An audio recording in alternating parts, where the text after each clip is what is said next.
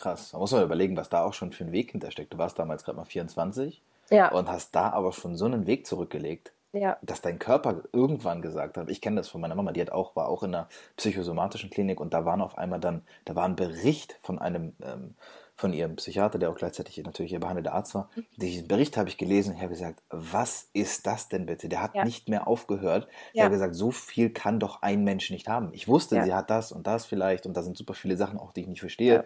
Aber das hat ja nicht mehr aufgehört. Da habe ich gesagt, Wahnsinn. Und dann irgendwann schließt sich dieser Kreis, wo ich begriffen habe, das eine führt zum anderen, führt zum anderen, führt zum anderen. Und auf einmal hast du da so ein, so ein Konstrukt von Instabilität und denkst dann, dann nur noch, wow.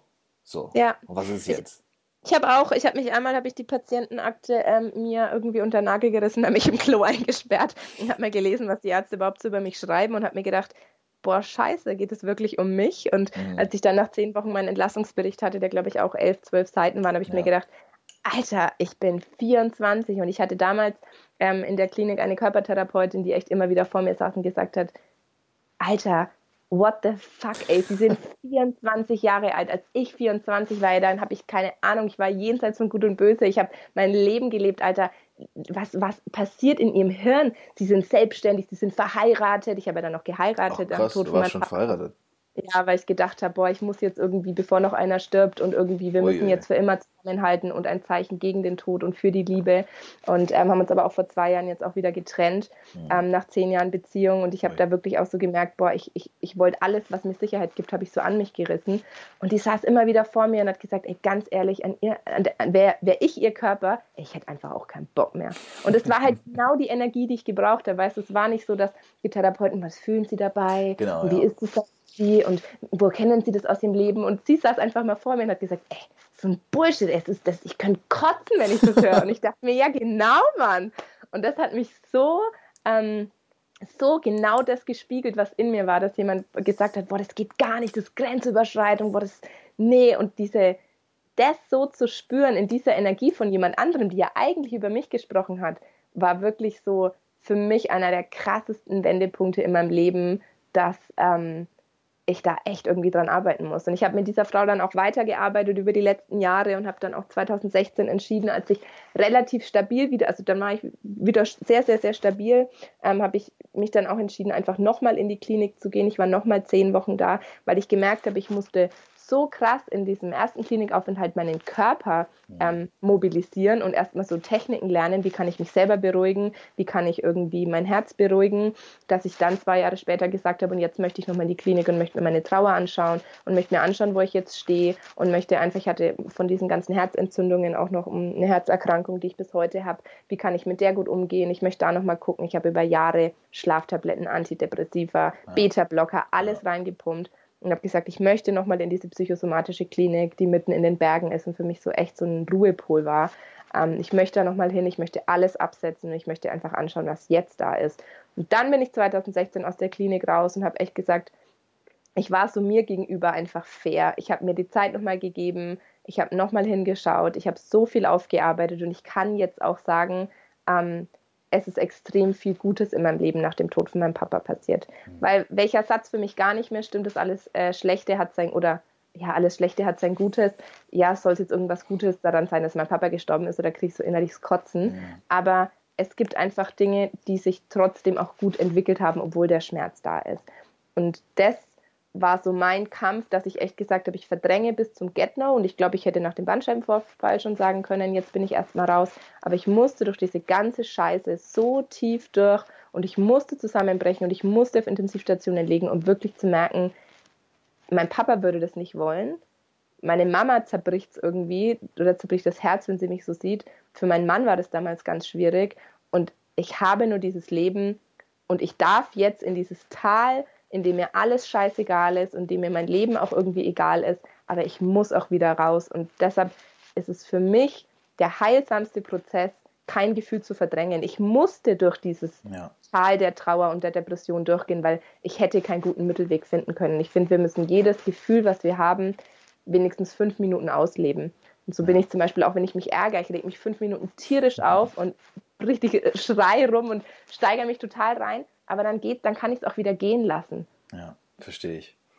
Das ist schon krass. Ähm, Ja. Vor allem, wenn ich überlege, ich kenn's, ich habe gewisse Parallelen, sehe ich dann halt in dem Bereich, dass du ja natürlich auch zu einem extrem frühen Zeitpunkt sehr viel Verantwortung übernommen hast und auch teilweise übernehmen musstest. Du Mhm. hast dir natürlich auch dann, ne, klar, du hast dann ja aus eigener Entscheidung, sag ich mal, rausgeheiratet, das ist natürlich auch Verantwortung dem Partner gegenüber, aber vor allem ja auch mit deiner Mama und mit diesem Familienbild, das ja dann mit einem Mal halt quasi weggebrochen ist, eben durch den Tod deines Vaters, Ja. hast du natürlich dann für, für dich, schätze ich mal, auch so diese Rolle eingenommen, okay, hier müssen wir irgendwie sehen, was, wie geht's denn jetzt auch überhaupt, Mama? Kann ich da noch, ich muss der ja auch helfen. Und dann überhaupt über zwei Jahre oder was nicht zuzulassen, dass man aber überhaupt was spürt. Das muss ja, Mhm. das ist, ich kann mir nur ungefähr vorstellen, was das für ein emotional und körperlich äh, stressiger ähm, Vorgang ist und wie viel Druck da dann endlich, letztendlich auch bei entstanden ist. Deswegen oh, finde ich es umso schöner, dass du es geschafft hast, da auch diesen Weg in die Klinik das erste und das zweite Mal zu gehen, Mhm. dir selbst auch einzugestehen, okay, vielleicht das erste Mal war gut, aber jetzt beim zweiten Mal wirklich auch dann richtig in die Tiefe zu gehen. Ja. Weil viele Menschen, glaube ich, würden da auch aufhören. Die haben schon ein Ego-Problem damit, überhaupt zu sagen, ich hab, bin krank, ich habe vielleicht irgendwas, ich muss, ich brauche Hilfe. Aber dann zu sagen, okay, jetzt erst recht, ich gehe da jetzt richtig rein, weil ich glaube, da wirst du für dich wahrscheinlich auch nochmal, so wie du es eben gesagt hast, richtig viel gelernt und rausgeholt haben. Ja, ich habe halt beim ersten Klinikaufenthalt schon gemerkt, es geht einfach darum, um mich zu stabilisieren, um mir Techniken zu geben, mich selber zu beruhigen, um wieder einen normalen Schlafrhythmus zu kriegen, um mich einfach zu stabilisieren. Es war schon auch der Zeitpunkt, wo ich dann auch angefangen habe, Antidepressiva und Schlaftabletten wirklich zu nehmen, weil es einfach die Ärzte auch gesagt haben, wir brauchen jetzt einfach mal etwas, auf was wir aufbauen können. Wir können keine Traumatherapie mit jemandem machen, der nicht isst, der nicht schläft, der den ganzen Tag nur zittert, Ja. der irgendwie ein Strich in der Landschaft ist. Es funktioniert einfach nicht. Und äh, wir können auch überhaupt nicht mit Therapien anfangen, wenn da keine Basis ist.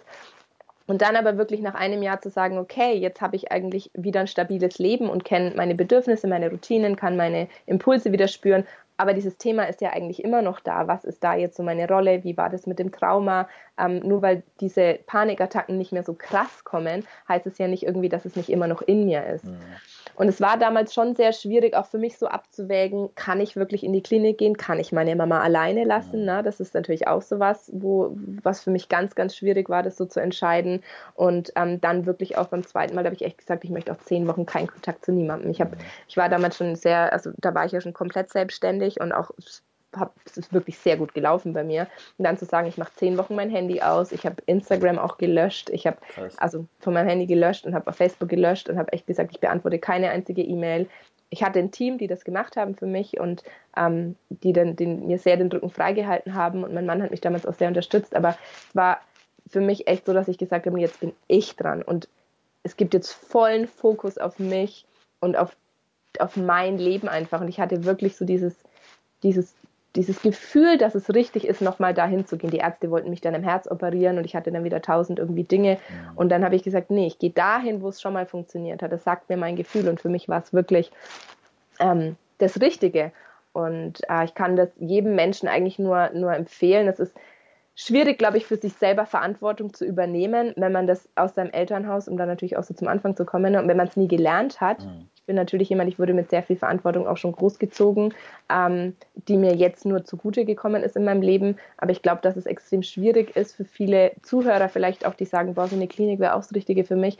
Wie soll ich Verantwortung für mich übernehmen, Ja. wenn es schon an der Frage irgendwie scheitert, oh, was mache ich denn auf Arbeit, die können nicht ohne mich. Ja. Ja, wenn es Genau. dir beim Bein brichst oder einen Autounfall hast, dann müssen die auch ohne dich können. Und ich habe irgendwann mich so rausgenommen und gesagt, die Welt wird sich auch weiterdrehen, wenn ich irgendwo im Allgäu in der Klinik hocke und meine Gefühle mal oder tanz. Sorry, Ja, ja. Das ist, es muss einfach weitergehen. Und ähm, bin ich natürlich sehr dankbar auch für die Menschen, die mir das ermöglicht haben.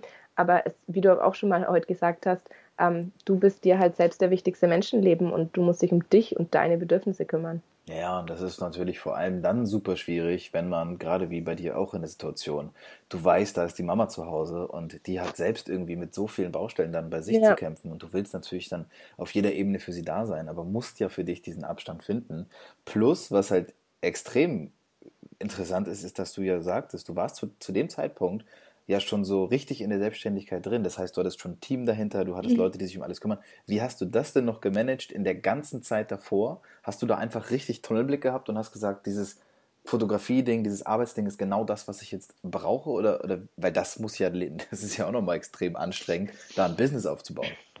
Also ich habe nach dem ersten Klinikaufenthalt gemerkt, dass ich äh, Unterstützung brauche und habe mir dann ziemlich schnell eine Mitarbeiterin gesucht, die auch bis heute noch bei mir im Team ist, die einfach mir in der Bildbearbeitung hilft, die mich auf Hochzeiten begleitet, die mal irgendwie schnell was organisieren kann oder die auch Jobs übernehmen kann, wenn irgendwie was ist. Aber was, glaube ich, der große Vorteil an meinem Beruf ist, ist, dass natürlich die Hochzeiten ein Jahr im Voraus gebucht wurden. Das heißt, wenn ich im Juli da stand und gesagt habe, mir geht's scheiße, ich hatte keine andere Wahl, als diese Hochzeit zu machen. Also ja. es gab es für mich nicht. Und ich, ich, hatte auch meinem Papa dann auch noch, als er gestorben war, auch versprochen, dass ich das mit meinem Business, dass ich das nicht schleifen lasse. Ja. Und es war für mich auf der einen Seite waren Hochzeiten so eine Flucht in eine total schöne, tolle Welt. Ja. Und auf der anderen Seite habe ich mir teilweise hinter der Kamera die Tränen weggewischt, als der Papa die Braut zum Altar gebracht hat, weil ich gewusst habe, diesen Moment werde ich niemals in meinem Leben haben. Ja.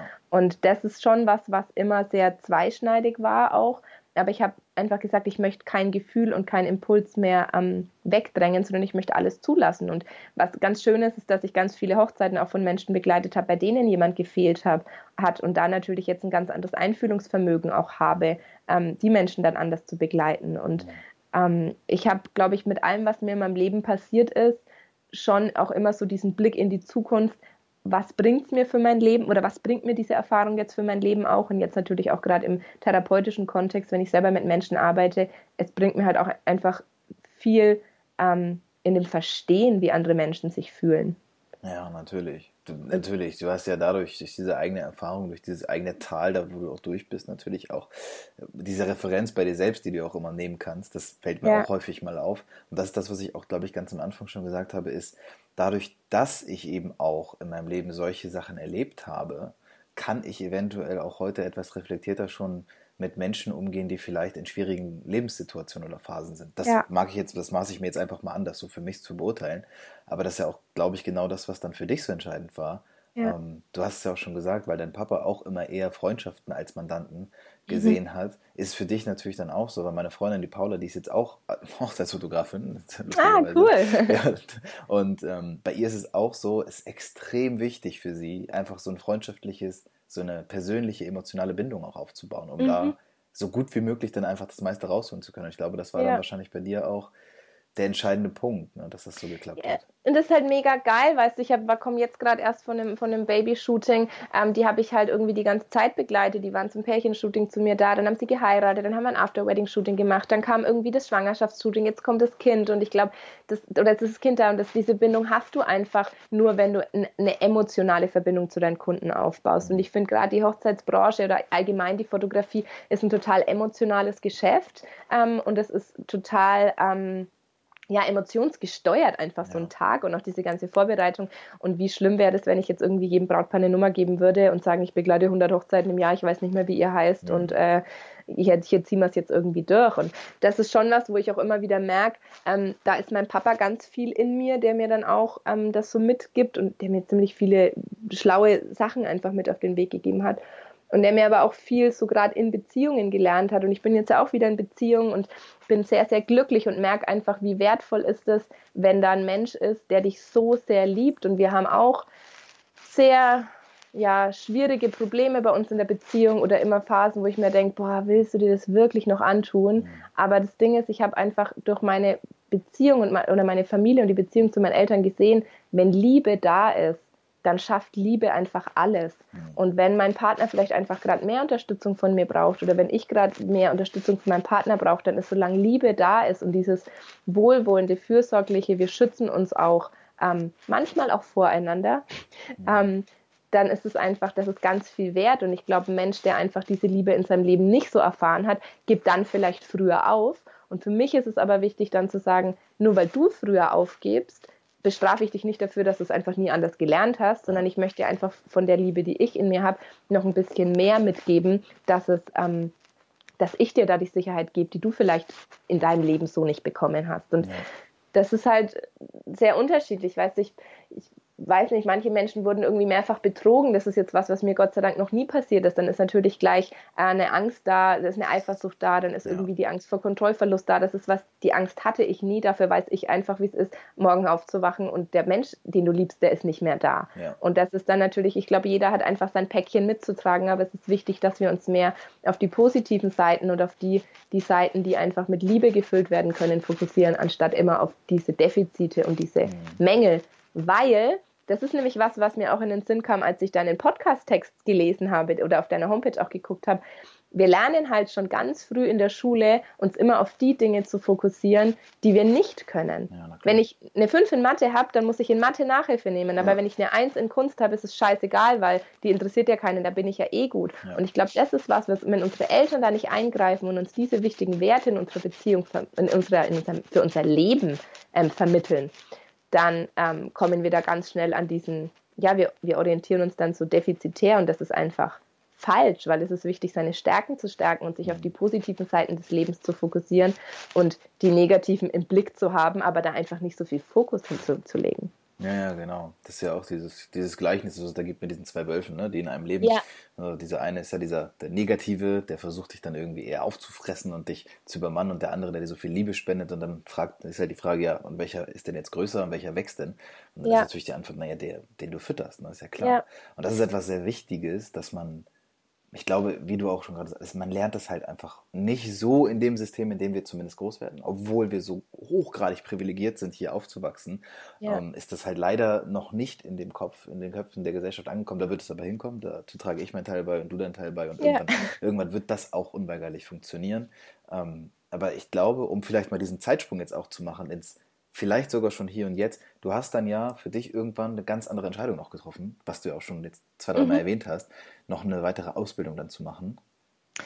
Ja, das war echt ziemlich krass, weil ich habe mich mit dieser ähm, Tanztherapeutin, das war irgendwie für mich so diese, diese Art und Weise, wirklich zu leben und, zu Thera und Therapie zu machen. Es hat so ein ganz anderes Licht auch für mich auf Therapie geworfen. Und ich habe wirklich, als ich noch stationär in der Klinik war, gesehen, dass es ein Zentrum für Tanz und Therapie gibt, die genau diese Art und Weise dieser Ausbildung anbieten. Ja. Und ähm, die hatten einen Orientierungstag. Und dann dachte ich auch, nur weil ich stationär hier gerade irgendwie in der, in der, in der ähm, psychosomatischen Klinik hocke, kann ich ja trotzdem einfach da mal hinfahren und mir das anschauen. Und dann habe ich mir das angeschaut und habe so gemerkt, boah krass, das ist irgendwie genau das, was ich machen möchte. Weil ich habe, glaube ich, einfach so viel Erfahrung in meinem Leben auch ähm, gemacht oder so viele Dinge in meinem Leben auch erlebt erlebt, die mir ähm, ganz viel, durch die ich ganz viel lernen durfte. Und deshalb möchte ich den Leuten auch was weitergeben. Und klar, äh, dachte ich mir, ich kann das mit meinem Blog machen oder ich kann das mit der Fotografie machen, aber irgendwie möchte ich mit den Menschen doch so ein paar Tools in der Hand haben, dass ich so ein bisschen tiefer arbeiten kann. Und für mich persönlich war da einfach die ähm, Erfahrung ganz klar, wir können sprechen, wie wir wollen, wir können jede Woche zur Therapie gehen, wir können jede Woche das so ein bisschen, für mich ist es fast immer so ein bisschen dahin dümpeln, mhm. ähm, weil alles, was du fühlst, ist richtig und alles, was du machst, ist gut und die anderen müssen dich akzeptieren und das ist so, hat mich, mir persönlich einfach nicht wirklich viel gebracht. Und ich habe aber gemerkt, wie ist es, wie ist es, wenn ich einfach merke, ich höre auf meinen Körper, wenn ich mal die Augen zumache, ich mache die Musik an und ich schaue, wie möchte sich mein Körper bewegen, ja. wie möchte irgendwie, wie verarbeitet mein Körper eigentlich Trauer, in welche Körperhaltung gehe ich eigentlich, wenn ich trauer, was, was erzählt mir mein Körper über mich? Und wie ich dir schon erzählt habe, ist ja mein Körper ziemlich laut und ähm, meldet sich da ganz deutlich. Und für mich war es ganz heilsam, über die Dinge nicht immer zu sprechen und zu sprechen und zu sprechen, sondern sie wirklich sie mit Musik, mit Bewegung, mit Kunsttherapie auch einfach zu verbinden und ähm, da eine ganz neue Art und Weise zu finden, die den Sachen einen Ausdruck zu geben. Weil ich glaube, mhm. darum geht es einfach in allem, was ich tue. Das ist auch so dieses, wo dieses große Konstrukt von Grafikdesign und Fotografie und Therapie und Podcast, wo sich das alles verbindet. Ich möchte den Dingen Ausdruck geben. Und ich glaube, dass jeder Mensch eine unterschiedliche Art und Weise hat, den Dingen Ausdruck zu geben. Die einen brauchen irgendwie Joggen als Ventil, die anderen machen Musik, die einen machen den Podcast, die anderen erfüllen ihr Herz selber, indem sie anderen Menschen helfen. Und ich glaube einfach, dass da jeder so sein Tool finden muss. Und ich finde es eine ganz schöne Aufgabe, wenn Menschen jetzt zu mir kommen und sagen, hey, ich habe da irgendwie was in mir und das fühlt sich extrem scheiße an. Ich möchte, dass es weggeht. Dann ist mein erster Fokus natürlich immer, was ist denn das Gute, dass es auch da ist? Mhm. Wenn mir jemand kommt, ich will, dass die Angst weggeht, dann sage ich ja, was, wozu wo bringt ja. deine Angst dich denn auch hin? Was ist denn der Vorteil deiner Angst? Was zeigt die dir auch? Oder mhm. Wofür Leute schützt sagen, sie dich vielleicht auch? Ja, ne? genau. Oder Leute kommen euch, oh, ich bin immer so perfektionistisch und sage ich, ja, dann schau mal, wo dich dein Perfektionismus schon hingebracht hat. Ja. Ne? Also, dass wir da auch so ein bisschen so einen umfassenderen Blick drauf haben. Und das ist was, wo ich irgendwann in meinem Leben an so einem Punkt, wo ich gedacht habe, boah, genau so möchte ich arbeiten. Und ähm, das ist so das, wo sich, wo sich alles in meinem Leben ähm, verbindet und ich so denke, ja, den Dingen Ausdruck geben, egal ob mit Foto oder mit einem Blog-Eintrag oder mit einem Podcast. Ähm, ich möchte da irgendwie was, was weitergeben. Ja. Das heißt, wenn ich mir das so vorstellen kann, dass du heute bist du aktiv, selbstständig, nach wie vor als Fotografin, als Hochzeitsfotografin mhm. und wahrscheinlich dann auch noch ein paar andere Sachen, aber gleichzeitig hast du dann auch jetzt schon irgendwie Patienten, Klienten, denen du dann dabei hilfst, quasi sich in ihrer in ihrer Entwicklung oder in ihrem Problem vielleicht da irgendwie dem Ausdruck zu verleihen und zu, herauszufiltern, wo liegt es überhaupt? Ich mache das immer so ein bisschen ähm, unscheinbar. Also die Leute denken, sie kommen zu einem Fotoshooting oder die Leute denken, sie besuchen irgendwie ein Business-Seminar und dann catch ich sie eigentlich immer eher damit. Nee, ich mache ähm, verschiedene Dinge. Also ich habe zum Beispiel ähm, mit meiner ähm, besten Freundin zusammen einen Workshop ins Leben gerufen, der heißt Explore to Create. Das heißt, wir fahren eine Woche gemeinsam raus in die Berge und der ist für kreative Selbstständige, die merken, ich muss in Bewegung bleiben, ich muss mit der Zeit gehen, es verändert sich so viel, es ist so viel im Wandel, ich möchte da in meinem Business auch in Bewegung bleiben aber gleichzeitig möchte ich eben am Feierabend auch einfach zur Ruhe finden und ich möchte mir zwischendrin Zeiten gönnen, in denen ich runterfahren kann. Und ich glaube, das ist der Punkt, an dem ganz viele, ich sage immer so kreative Selbstständige, ist meine große Zielgruppe, ja. ähm, dass diese kreativen Selbstständigen total brennen für irgendwas, aber sie können selber nicht mehr abschalten und sie können die Pausen nicht mehr richtig nutzen. Und mhm da habe ich so ähm, diesen Workshop eben mit meiner besten Freundin zusammen entwickelt, dass wir wirklich sagen, wir gucken uns Glaubenssätze an, die uns hindern, wir gucken uns unseren Selbstwert an, weil wie, weißt du, wenn, wenn ich nicht weiß, was ich mir selber wert bin, wie soll ich dann wissen, wie ich einen richtigen Preis für meinen Kunden mache? Ja, und wenn ich mich immer nur daran orientiere, was alle anderen von mir denken und ich kann das nicht machen, weil da denkt der das oder der das, dann solltest du dich erstmal fragen, was du eigentlich selbst über dich denkst. Ja. Und das ist schon so, dass wir diese Workshops machen, die so 50% Persönlichkeitsentwicklung sind und 50% Business. Aber es zeigt sich immer, dass das Business von alleine fließt, wenn die Persönlichkeit gestärkt wird. Ja. Und wenn du einfach auf dein Umfeld achtest, wenn du mal eine Woche lang wirklich, wir fahren dann mit der Bergbahn hoch auf den Berg, wir haben auch Workshops, da musst du wirklich äh, zwei Tage Anstieg wirklich selber laufen. Ja. Ähm, wir, wir machen da was, wir gehen raus, wir gehen hoch raus aus dem Tal ähm, und sehen nur uns, haben einen Koch dabei, der für uns kocht die ganze Woche und haben wirklich so Zeit, uns nur auf uns zu fokussieren und ähm, ja, da mehr einfach an unserer Persönlichkeit zu arbeiten, ohne dass das Telefon klingelt oder dass da wieder einer anruft oder dass wir kurz nochmal irgendwie einkaufen gehen müssen. Und das verändert die Leute schon sehr, es stärkt sie schon ähm, sehr intensiv. Und da bringe ich natürlich morgens, auch wenn wir aufstehen, weißt, wir haben dann so Morgenroutinen, wo wir einfach mal so eine kleine tanztherapeutische Übung machen, die Augen zu machen, den Körper mal schütteln oder so einen Bodyscan machen, dass wir mal so durch den Körper durchreisen. Und wir machen auch mal viele Einzelgespräche und da schaue ich schon, haben die Leute eher Businessfragen, geht es natürlich in die Businessrichtung. Aber wenn jetzt auch jemand merkt, boah, ich habe da so eine innere Unruhe, wie kann ich die lösen, dann ist es natürlich cool, dass ich diesen Werkzeugkoffer habe mit den ganzen Tipps und Tricks, die ich natürlich dann anwenden kann oder dem Verständnis und den Menschen auch so helfen kann. Ja, klar. Mega, mega cool. Ähm, vor allem auch Respekt dafür, dass du das alles so geschafft hast, überhaupt bis hierhin, ähm, mhm. noch parallel zu deinen eigenen riesigen Baustellen, das alles wirklich so zu, zu wuppen und da jetzt wirklich was auf die Beine stellen zu können, wo du heute mit 28 schon stehst und sagst, das ist echt schon ein richtiges Business und zwar auf vielen Ebenen extrem vielschichtig und ich glaube, das, was du machst, ist nachhaltig und steht wahrscheinlich auch gerade erst am Anfang, weil diese Nachfrage danach schätze mhm. ich mal, immer größer werden wird. Also Hut ab davor, das ist schon eine ziemlich krasse Leistung für mich. Ja, es ist, danke schön. Ich, ich weiß es auch zu schätzen. Ich muss es mir wirklich aber auch immer wieder selbst vor Augen führen. Ich hatte jetzt gestern so einen Tag, wo ich irgendwie zwölf Stunden nur vom Rechner saß und tausend neue Ideen und Projekte hatte und irgendwie so gebrannt habe und gesagt habe, ich muss es anfangen. Und dann war eine Freundin da und ich habe gesagt, boah, ich muss das jetzt lösen und das muss so und jetzt ist gerade das Feuer da und ich muss umsetzen. Und abends bin ich ins Bett gegangen und dachte, ich kann eigentlich gar nichts. Ich kann einfach nichts. Ich fühle mich gerade so beschissen, weil ich es nicht hinkriege und weil es nicht so funktioniert, wie ich mir das vorstelle und ich habe einen Fehler gemacht und so. Und dann meldet sich meistens irgendwas aus meinem Körper. Meistens ist es dann wirklich auch dieser Herzfehler, mhm. der dann so ein bisschen lauter schlägt, wo ich dann echt denke, okay, stopp, ich setze mich jetzt einfach mal kurz in mein Bett und ich mache mir mal kurz bewusst, wo ich eigentlich gerade stehe. Mhm. Ich habe eine Familie, ich habe eine Beziehung, ich habe mein Business, ich bin in dem, ich meine, Erfolg ist immer der Definitionssache. Erfolg heißt für mich immer, ähm, morgens eine halbe Stunde länger liegen zu bleiben, ohne mich bei irgendjemandem rechtfertigen zu müssen. Ja. Das heißt, ich war heute schon erfolgreich mit dem, was ich tue. Ähm, und ich war, komme gerade von einer total tollen Woche aus den Bergen, wo ich anderen Menschen ganz viel von meiner Energie mitgeben konnte. Und ist es gerade wirklich sinnvoll, mich dafür selber abzuwerten? Ja, Nimm es ja. an, steiger dich rein, aber lass es nicht, gib dem nicht die Macht über dich. Ja. Und ähm, es ist manchmal Fluch und Segen zugleich, viele Talente zu haben. Das muss ich ganz ehrlich sagen. Ich dachte früher immer, boah, Luxusprobleme. Aber ich bin halt auch jemand, ich mache halt alles so 80 Prozent. Aber wenn ich einen Fokus hätte, wenn ich ein Thema hätte, wo ich 100 Prozent geben würde, ich glaube, dann wäre ich vermutlich auch schon wieder ganz woanders. Aber ich bin mir dann da selbst nicht treu.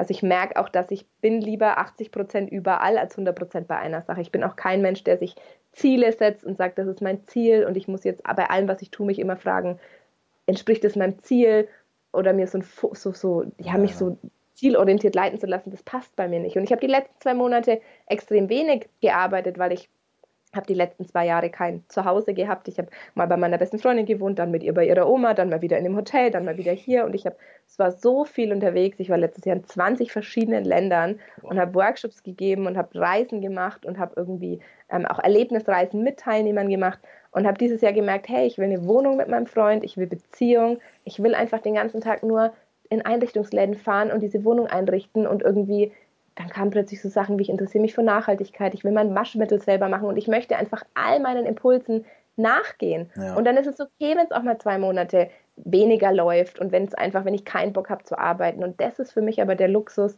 ja. ähm, dem nachzugehen. Und deshalb ist meine Message an egal, wer diesen Podcast hört oder wer auch immer mit mir zusammenarbeitet, vertrau auf deine Impulse, weil ich glaube, jeden Impuls, den wir ignorieren, der meldet sich irgendwann wieder intensiver. Das ist so cool, dass du das gerade sagst, weil meine fast abschließende Frage, die ich tatsächlich als einzig feste Frage integriere, ist, welchen Tipp, welchen Rat du mitgeben würdest, wenn du jetzt überlegst, dass die Zielgruppe, die wir hier ansprechen im Podcast, dass da jemand sitzt, der wirklich noch recht jung ist, vielleicht so Anfang 20 und sich eben genau solche Fragen auch stellt. Und damit hast du die, die Antwort gegeben, ohne dass ich die Frage gestellt habe. Das ist schon. Boah, da habe ich aber fast, habe ich, habe ich aber eigentlich noch einen, doch, was ich auch dazu sagen muss, ist, ich glaube, dass ganz viele Leute den Impuls haben und dann anfangen, zum Beispiel jetzt, ähm, ich möchte mit Musik Geld verdienen. Mhm. Und dann fangen wir an, irgendwelche Bücher zu lesen und dann fangen wir an, irgendwelche Workshops zu besuchen, die sagen, mach Preislisten und mach ja, das, ja. musst du so verkaufen. Und wir verlieren unser Gefühl und wir verlieren unsere Intuition und unsere Leidenschaft für was, weil uns jemand anders erzählt, wie wir das kalkulieren müssen. Und ich kann euch gar nicht sagen, wie viel ich am Anfang umsonst fotografiert habe und wie ja. viel ich heute auch noch umsonst mache, weil ich sage, geiles Projekt, will ich ein Teil davon sein. Ich fotografiere einfach, weil es muss für euch einfach stimmig sein. Und wenn ihr auf euren Impuls hört und klein anfangt und euch nicht irgendwelche Ziele setzt, die total fremdbestimmt sind, wie ich brauche nächstes Jahr 10.000 Facebook-Follower, ja. ist ein Scheißziel. Das kannst du aus eigener Kraft gar nicht erreichen. Ja, da ja. bist du von anderen abhängig. Hör auf deine Impulse, mach das, was für dich richtig ist und schau, dass, es, dass du so einen guten dass du das so gut in dein Leben integrieren kannst, weil das ist auch was, was ich mit der Trauer gemacht habe und was ich mit meinem Papa gemacht habe. Ich habe ihm einen neuen Platz in meinem Leben zugewiesen ja. und ich glaube, dass wir unseren Leidenschaften und unseren Impulsen einen guten Platz in unserem Leben zuweisen sollten und müssen, an dem sie uns bereichern und nicht berauben. Ja, sehr, sehr schön. Das wäre fast der schönste Abschluss, wenn ich nicht noch eine offene Frage hätte. Da jetzt ähm, wir raus. wie geht es denn mittlerweile deiner Mama mit der Situation jetzt, wenn da so vier Jahre Abstand auch zwischen sind? Weil du bist ja jetzt auch gerade bei ihr, wie du mir im Vorgespräch ja. schon gesagt hast. Wie ist die denn damit jetzt zurechtgekommen und umgegangen?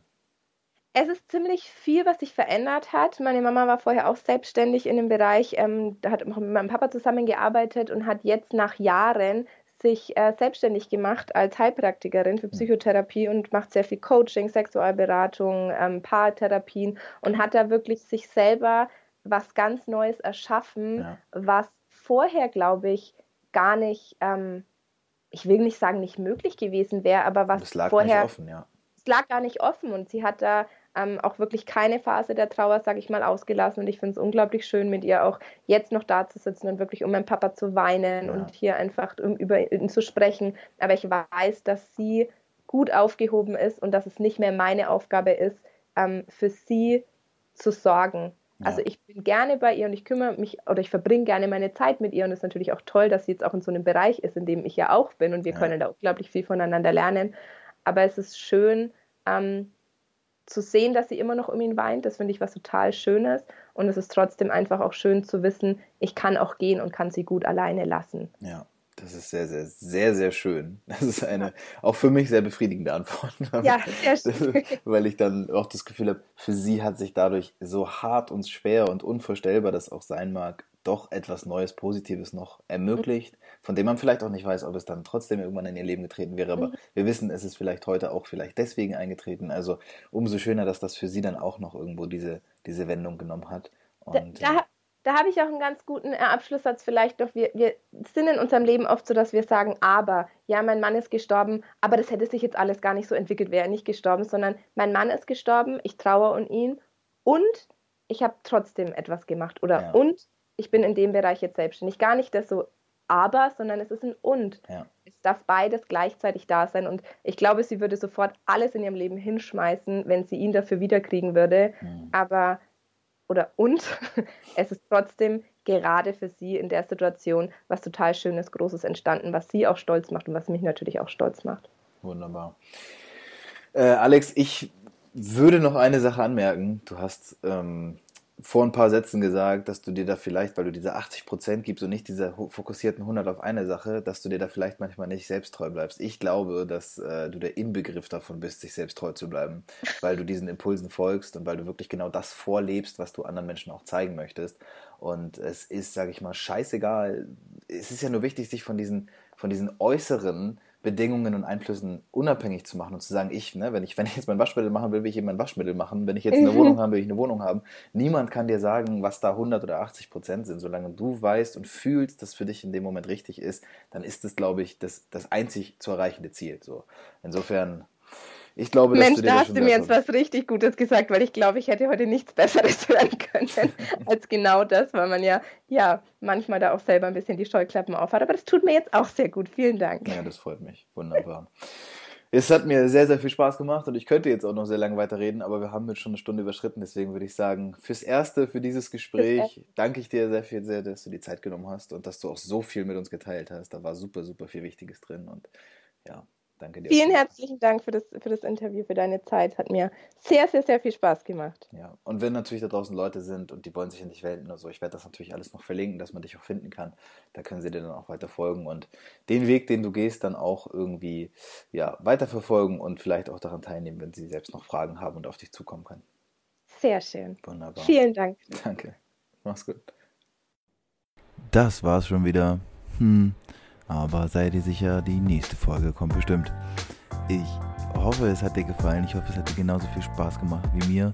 Und ich hoffe auch, dass du etwas daraus ziehen konntest und lernen konntest. Und wenn es nur ein neuer Gedanke ist, der reicht ja meistens schon aus. Wenn dir diese Episode gefallen hat, dann sei so gut und bewerte das Ganze auf iTunes. Das ist der beste Weg, um in den Charts irgendwann angezeigt und vielleicht auch oben hinzukommen. Wir hören uns nächste Woche wieder mit einer neuen Episode und ich wünsche dir bis dahin alles Gute. Adieu, le bleu.